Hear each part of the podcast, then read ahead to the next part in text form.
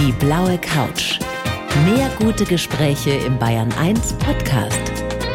Und hier ist Thorsten Otto.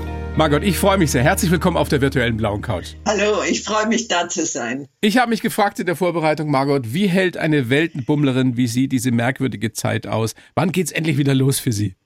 Ja, ich bin ja letztes Jahr schon unterwegs gewesen mit dem Motorrad in der Vulkaneifel und mit dem Kajak die Werra äh, rauf Weser Richtung Nordsee und da konnten wir nur zelten. Das war wunderbar und ich werde in diesem Sommer, Ende des Sommers, zum Nordkap fahren, so gerade so ein bisschen zum Aufwärmen.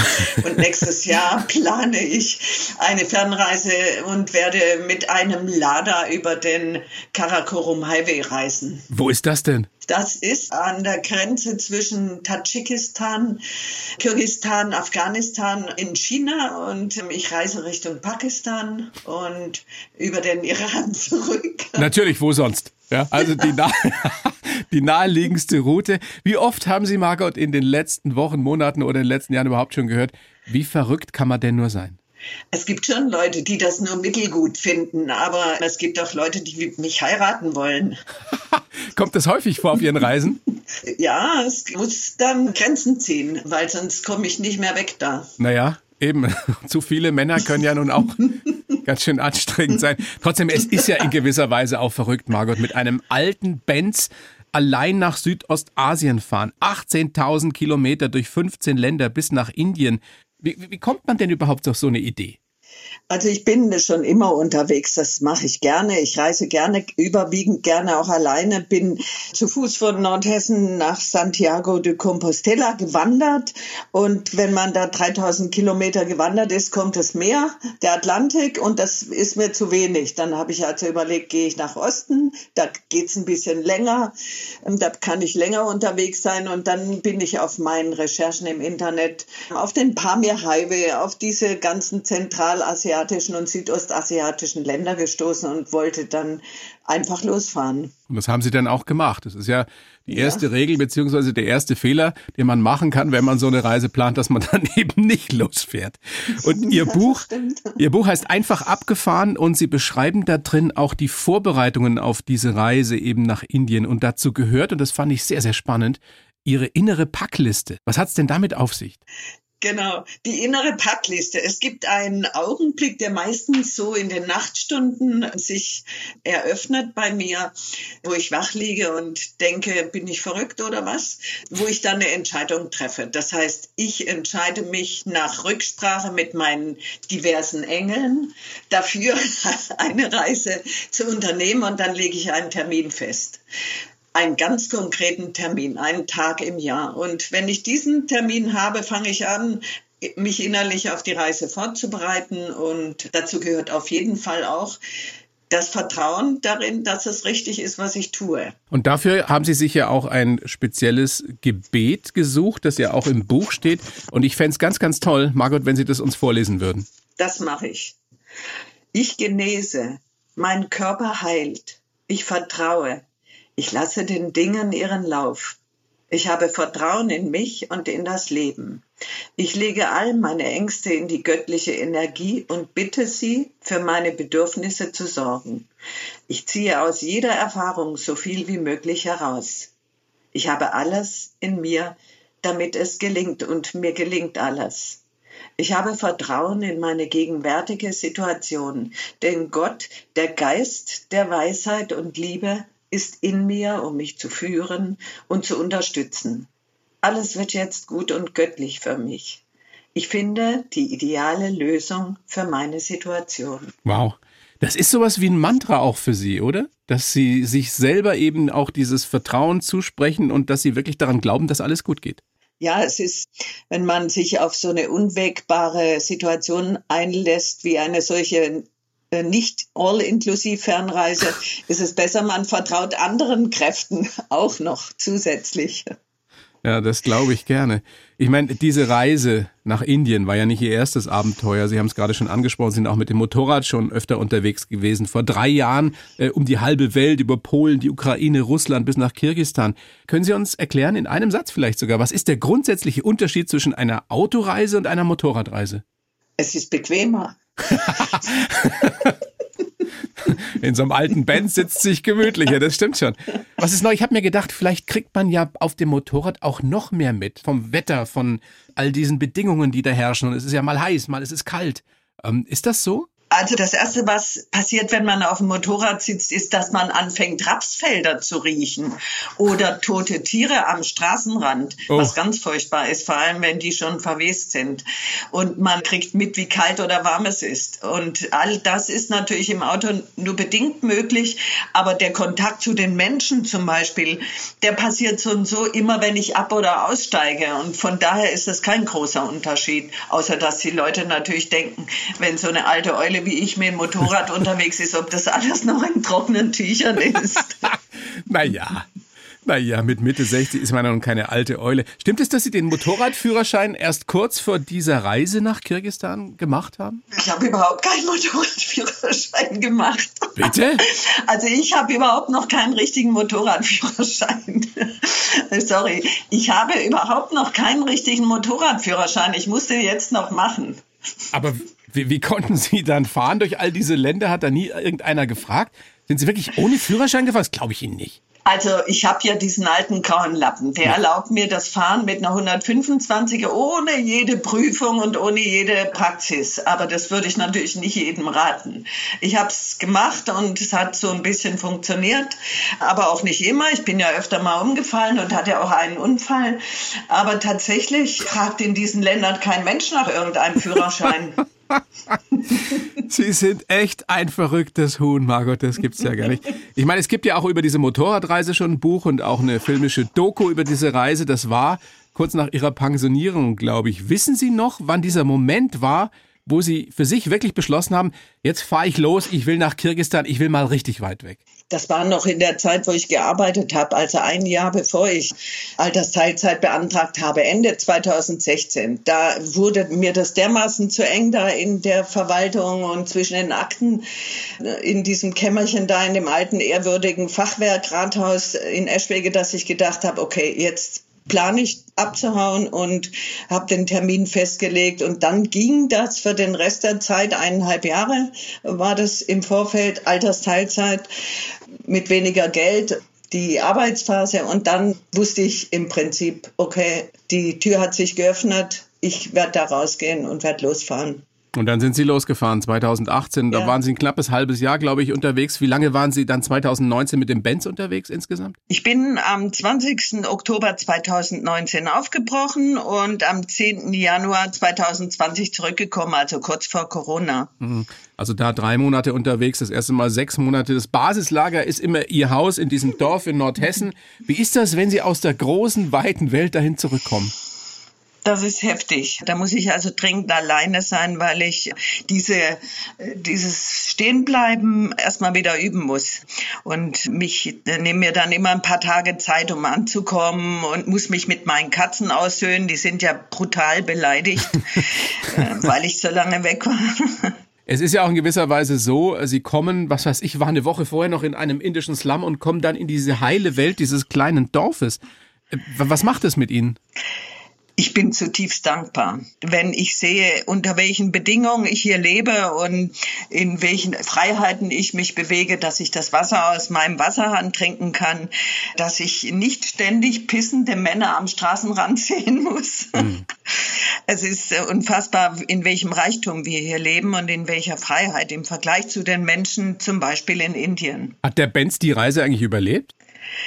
Der Benz arbeitet jetzt für eine öffentliche Bücherei in Luang Prabang. Ich hoffe, dass es denen gelungen ist, den Betreibern der Bücherei die Bremsbeläge auszutauschen. Ach, die waren kaputt. Die waren abgefahren. Runtergerockt. Da gab es nur noch Metall auf Metallgeräusche. Wie wird sowas in Indien repariert? Gibt es da ganz normale Autowerkstätten an jeder Ecke? Also es gibt äh, Autowerkstätten, die sehen aber nicht so normal aus wie bei uns, sondern die, da sitzen in irgendeiner Bretterbude Leute auf dem Lehmboden und baden Autoteile in Ölwannen und schütten das dann so weg, wenn es fertig ist auf dem Boden.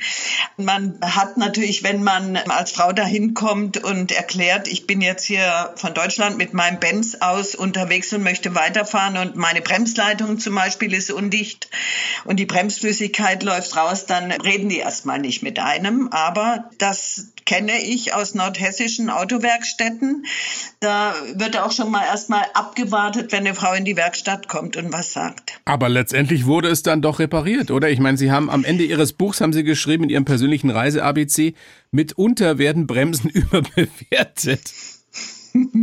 genau, also tatsächlich haben die einfach nur die defekte, zerborstene Bremsleitung abgeklemmt, sodass die Bremsflüssigkeit in drei Restbremsen geflossen ist und ich mit drei Restbremsen weitergefahren bin. Und das funktioniert, wenn man mit dem Schaltgetriebe arbeitet. Okay. Also da lernt man so einiges, wie man zurechtkommt, auch in brenzligen Situationen. Haben Sie überhaupt auf dieser Reise irgendwann mal Angst gehabt?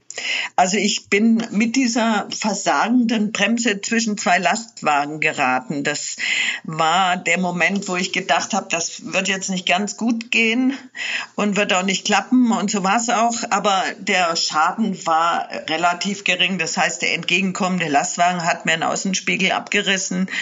Und kurze Zeit danach hat ein Inder mir diesen Außenspiegel mit einem grünen Gummiband vom Müll wieder ans Auto fixiert also war alles gut. Aber nochmal, dieses Gefühl von Angst, kennen Sie, kennen Sie das überhaupt?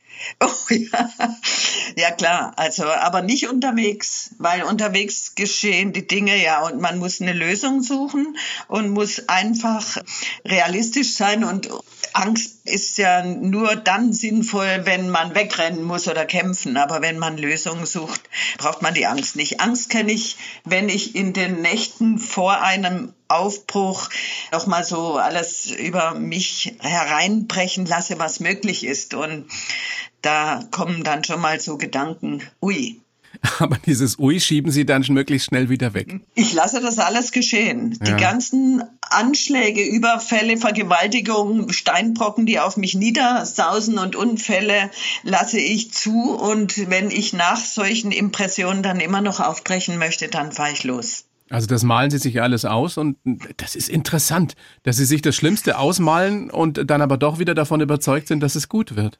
Ja, sonst würde ich nicht losfahren. Mhm. Margot, großes Vergnügen mit Ihnen zu sprechen. Ich habe einen Lebenslauf für Sie geschrieben, wie für jeden Gast. Ich würde Sie jetzt bitten, den vorzulesen und dann besprechen wir das ausführlichst. Bitte schön. Ich heiße Margot Flügel-Anhalt und bin eine Landstreicherin.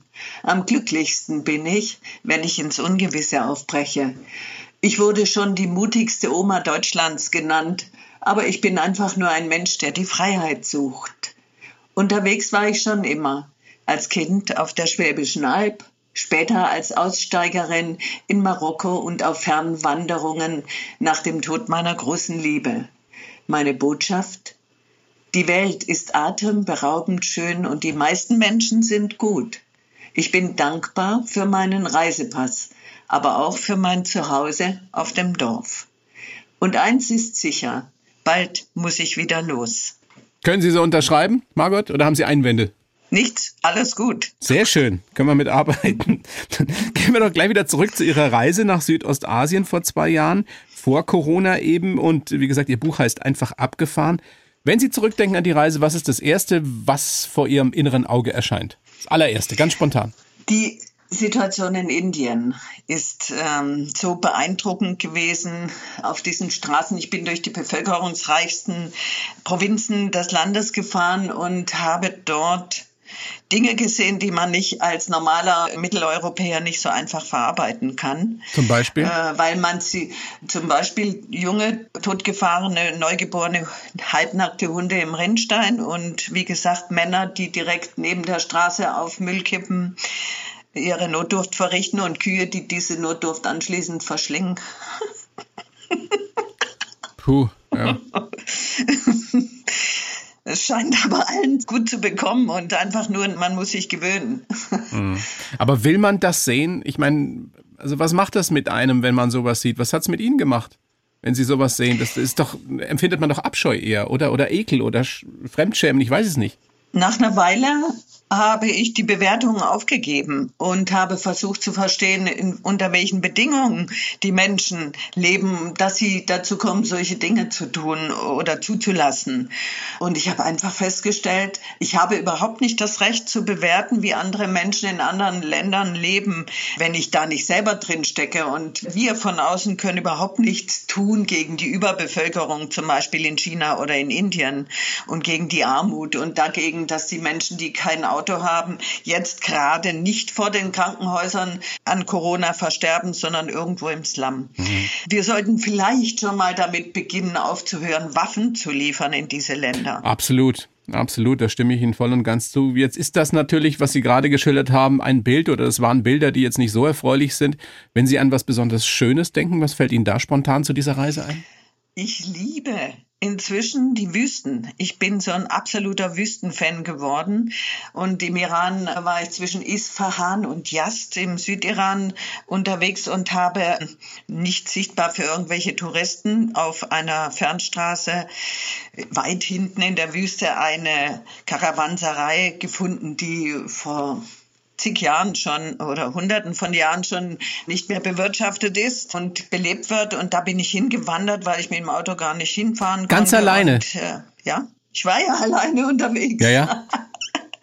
genau, und bin da in die Wüste reingewandert und habe mich dieser Karawanserei genähert. Und es gibt Beschreibungen da in meinem Buch einfach abgefahren, wo ich tatsächlich in dieser Karawanserei stehe und beginne zu sehen, wie die Menschen dort gelebt haben mhm. und was sie getan haben und wie sie gebadet haben in den Wasserbassins und wie die Kinder mit den Hunden gespielt haben und welche Menschen da sich aufgehalten haben, die schönen Frauen mit ihren langen schwarzen Haaren und ihren dunklen Augen und plötzlich tauchten aus einem Kellergewölbe zwei Männer auf, in echt jetzt, mhm. ähm, die mit so einem alten, äh, verbeulten Auto da irgendwas reingeladen haben und dann weggefahren sind. Da musste ich mich schnell verstecken. Das war vielleicht sicherer, damit die mich da nicht gesehen haben. Aber als sie dann weg waren, war ich da ganz alleine und konnte weiter träumen. Sind Sie eine mutige Frau oder sind Sie einfach nur angstfrei? Ich mache einfach. Können Sie uns erklären, was Freiheit für Sie bedeutet, Margot? Ja, Freiheit heißt, dass ich selbst für mich entscheide, eigenverantwortlich und was ich tun möchte und dann auch die Folgen trage, eigenverantwortlich. Das heißt, wenn ich zum Beispiel aufbreche zu einer Fernreise, äh, schreibe ich vorher mein Testament oder überprüfe es nochmal, damit meine Söhne hinterher nicht sagen, jetzt ist sie abgehauen und ist gestorben, jetzt haben wir die ganze, das ganze äh, Zeug am Hals und nichts ist geklärt. Also Sie sind keine Gefahrensucherin, sondern das ist durchaus verantwortlich, was Sie da tun. Ich denke, ja. ja. Aber es, es gibt durchaus Gefahren. Aber wenn ich von Leipzig nach Nordhessen fahre auf der Autobahn, kann ich auch ums Leben kommen. Trotzdem ist es doch sicherlich gefährlicher, wenn man als Frau alleine in Ländern wie dem Iran oder Pakistan unterwegs ist, oder? Überhaupt nicht. Nicht? Ich war ja im, im Iran, ist die Religion und die Regierung und die Politik und die Polizei so strikt, dass jeder Übergriff auf eine ausländische Frau schwer geahndet werden würde. Das heißt, ich hätte mich nackt auf die Straße stellen können und niemand hätte mir was getan. Und in Pakistan ist es so, dass ich ja permanent, zumindest in Belutschistan, in dieser Provinz, begleitet worden bin von schwer bewaffneten Levis, eine Militärpolizei, die mich keine Sekunde aus dem Auge gelassen haben, weder tags noch nachts. Das heißt, kein Taliban hätte mich da angreifen oder entführen können, ohne diese Männer auch zu erschießen. Angenommen, Sie hätten eine Tochter, Sie haben nur zwei Söhne, ne? Ja. Ja, Sie hätten eine Tochter, die ist, was weiß ich, Anfang 20 und die sagt, Mama, ich will das auch machen, was du machst, ganz alleine. Was würden Sie sagen? Ich bin mit 24 Jahren für 13 Monate nach Marokko ausgewandert und meine Mutter hat sich für mich gefreut und das würde ich auch tun. Toll, tolle Einstellung. Auch wenn man vielleicht nicht unbedingt ein gutes Gefühl damit hat. Es macht ja auch keinen Sinn, sowas zu verbieten, sondern man sollte dann unterstützen.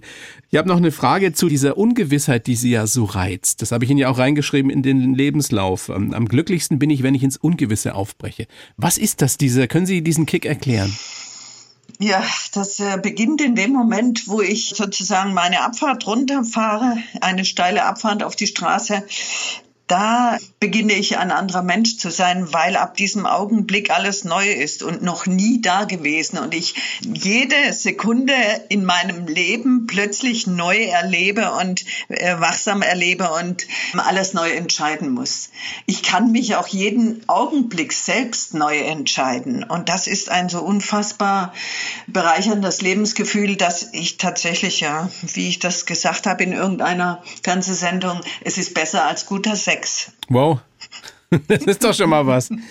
Stimmt es, dass die, die eigentliche Idee zu dieser Südostasienreise nach Indien mit dem Benz Ihnen beim Kaffee kam, weil Sie da irgendein magisches Gewürz reingetan haben? Ja, ich trinke jeden Morgen meinen wunderbaren Kaffee. Das heißt, ich mache das Kaffeepulver in die Tasse und dann habe ich da ein kleines Döschen, das heißt Farben von Jaipur. Da sind unterschiedlichste, wunderbarste Gewürze drin. Die brösle ich dann noch ein bisschen dazu, dass der Kaffee noch besser schmeckt.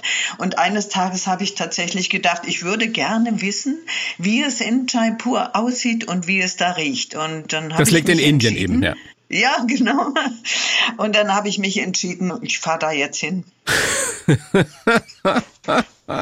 ich fahre da jetzt hin. Ich fahre jetzt mal nicht nach Tuttlingen oder irgendwie auf die Schwäbische Alb, sondern ich fahre da jetzt hin. Hatten Sie dieses Reisegehen schon damals als Kind? Als Sie ja. diese Ausflüge in den Wald gemacht haben auf der Schwäbischen Alb? Ja, in Tuttlingen bin ich geboren und zwar am Rande dieser kleinen Kreisstadt, direkt am Wald eigentlich damals. Und äh, meine Mutter und mein Vater haben tagsüber gearbeitet und wir Kinder waren glücklicherweise unbeaufsichtigt und in Gruppen haben wir draußen uns gegenseitig selbst erzogen, aber ich habe mich dann auch manchmal weggemacht äh, von den anderen und bin durch die Wälder gerannt, auch nachts und habe diese Freiheit damals schon erlebt, auf die ich nie wieder verzichten wollte dann. Elf Geschwister? Das ist ja auch etwas, was sicherlich gewöhnungsbedürftig ist, beziehungsweise wenn man das so, so kennt, da ist immer was los, ne?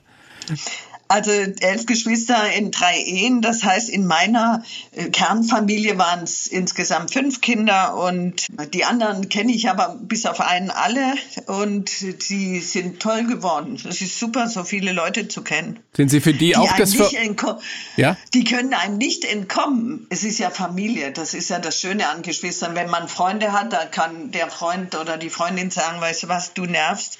Ich bin nicht mehr deine Freundin, aber Familienangehörige können einem nicht nicht entkommen. Das ist echt gut. Wenn ihr euch trefft, sind Sie da auch das verrückte Huhn?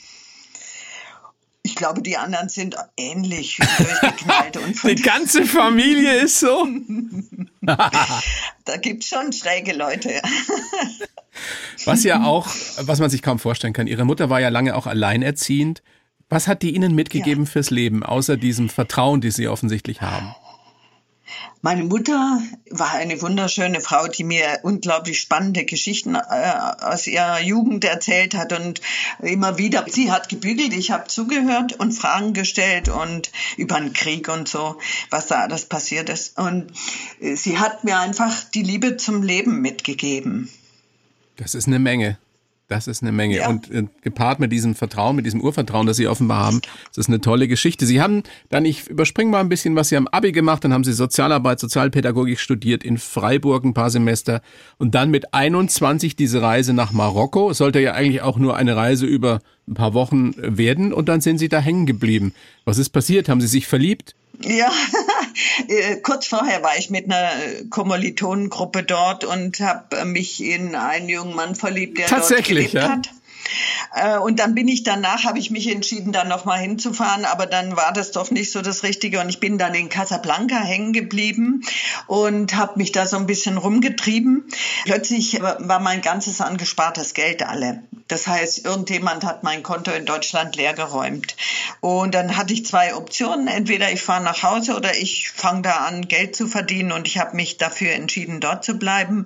Habe dann beim Goethe-Institut Deutschkurse gemacht und dann in einer deutsch-französischen Automobilgesellschaft als Sekretärin gearbeitet. Und das hatte alles gut geklappt. Und ich konnte mich da aufhalten und hatte genug Geld, um mir eine Wohnung zu nehmen. Und habe dann auch geheiratet, weil ich nicht immer wieder wieder nach Ceuta ausreisen wollte. Ach, Sie haben in Marokko geheiratet.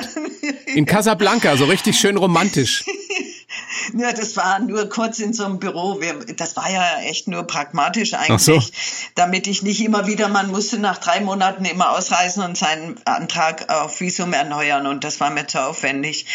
Das war aber insgesamt keine gute Idee, weil ich dann nachher ziemlich viel Ärger hatte mit dem Marokkaner, als er mir nach Deutschland gefolgt ist, aber das hat sich dann auch gelöst. Unglaubliches Leben, was Sie alles gemacht haben. Das ist wirklich Wahnsinn. Sie sind dann eben äh, zurück nach Deutschland. Sie haben es gerade schon angerissen, haben in Berlin fertig studiert. Und dann wurde es auf einmal so richtig schön bürgerlich, sind nach Hessen gezogen und haben dort als Sozialpädagogin im Eschwiger Rathaus gearbeitet. Das passt ja, ja überhaupt nicht also, dazu, oder?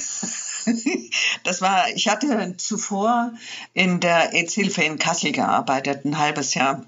Und da sind in der Zeit die Menschen alle an AIDS noch gestorben, äh, ohne Chance. Und das war so heftig äh, in diesem Sommer, die Menschen da auch, die Sterbenden im Krankenhaus zu besuchen, ohne Klimaanlage und so weiter, dass ich dann den Job im Eschweger Rathaus angenommen habe, weil der Weg nicht so weit war und ich meine Kinder besser betreuen konnte und so weiter. Und das ist äh, immer so die Sache, wenn man Familie hat, muss man bestimmte Kompromisse eingehen, aber wir sind da damals auch schon häufig unterwegs gewesen und haben angefangen, die Umgebung zu erforschen und Hühner zu halten und Bienen zu halten und so weiter. Also so ganz eingeschränkt waren wir nicht und ich habe dann angefangen, auch Theater zu machen, Kampfsport, Tanzen.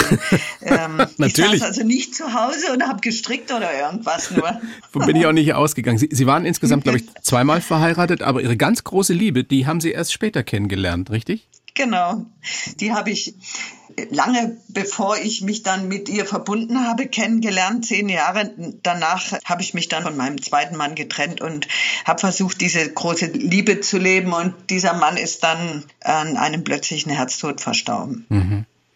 Das war 2012. 2013, ja. glaube ich. Und Sie haben dann, um das zu verarbeiten, angefangen, ganz lange Fernwanderungen zu machen. In die Alpen, den Jakobsweg sind Sie gegangen.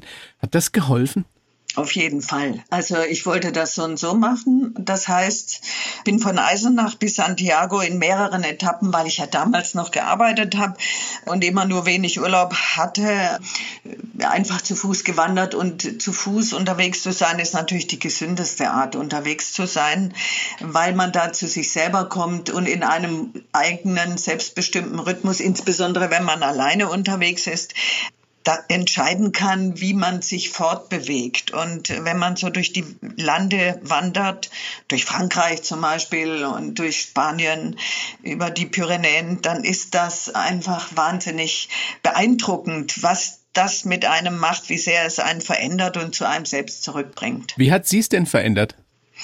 Ich war furchtbar traurig über den Tod meines Lebensgefährten und über einige andere Dinge in meinem Leben und habe festgestellt, dass diese Trauer bewältigbar ist, wenn ich sie zulasse und dass ich tatsächlich nicht alleine bin und nicht verloren bin. Aber warum fällt so vielen Menschen Ihnen ja auch das erst auf, wenn man wenn man geht, wenn man in Bewegung ist. Ich habe das jetzt schon häufig gehört von Gästen, dass die sagen, das hat mir nicht nur gut getan, sondern ich habe mich wirklich zu einem anderen Menschen entwickelt, noch in dieser Zeit, in der ich jetzt den Jakobsweg gegangen bin oder überhaupt einfach nur gegangen bin, über, über weite, große Strecken.